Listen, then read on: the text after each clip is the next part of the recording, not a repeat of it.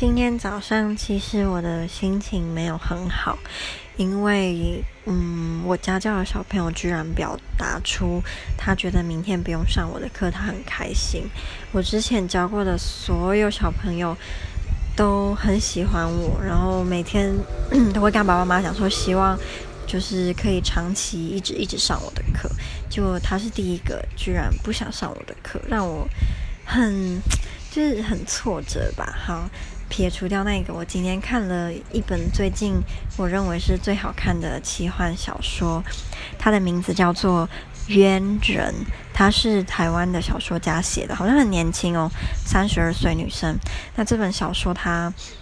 主轴其实是爱情啊，但是也融合了一个奇幻国家的阴谋。那这个男主角很特别，他是一个半人半渊的准，所以它可以飞，然后它是一个空军，超好看，强力推荐。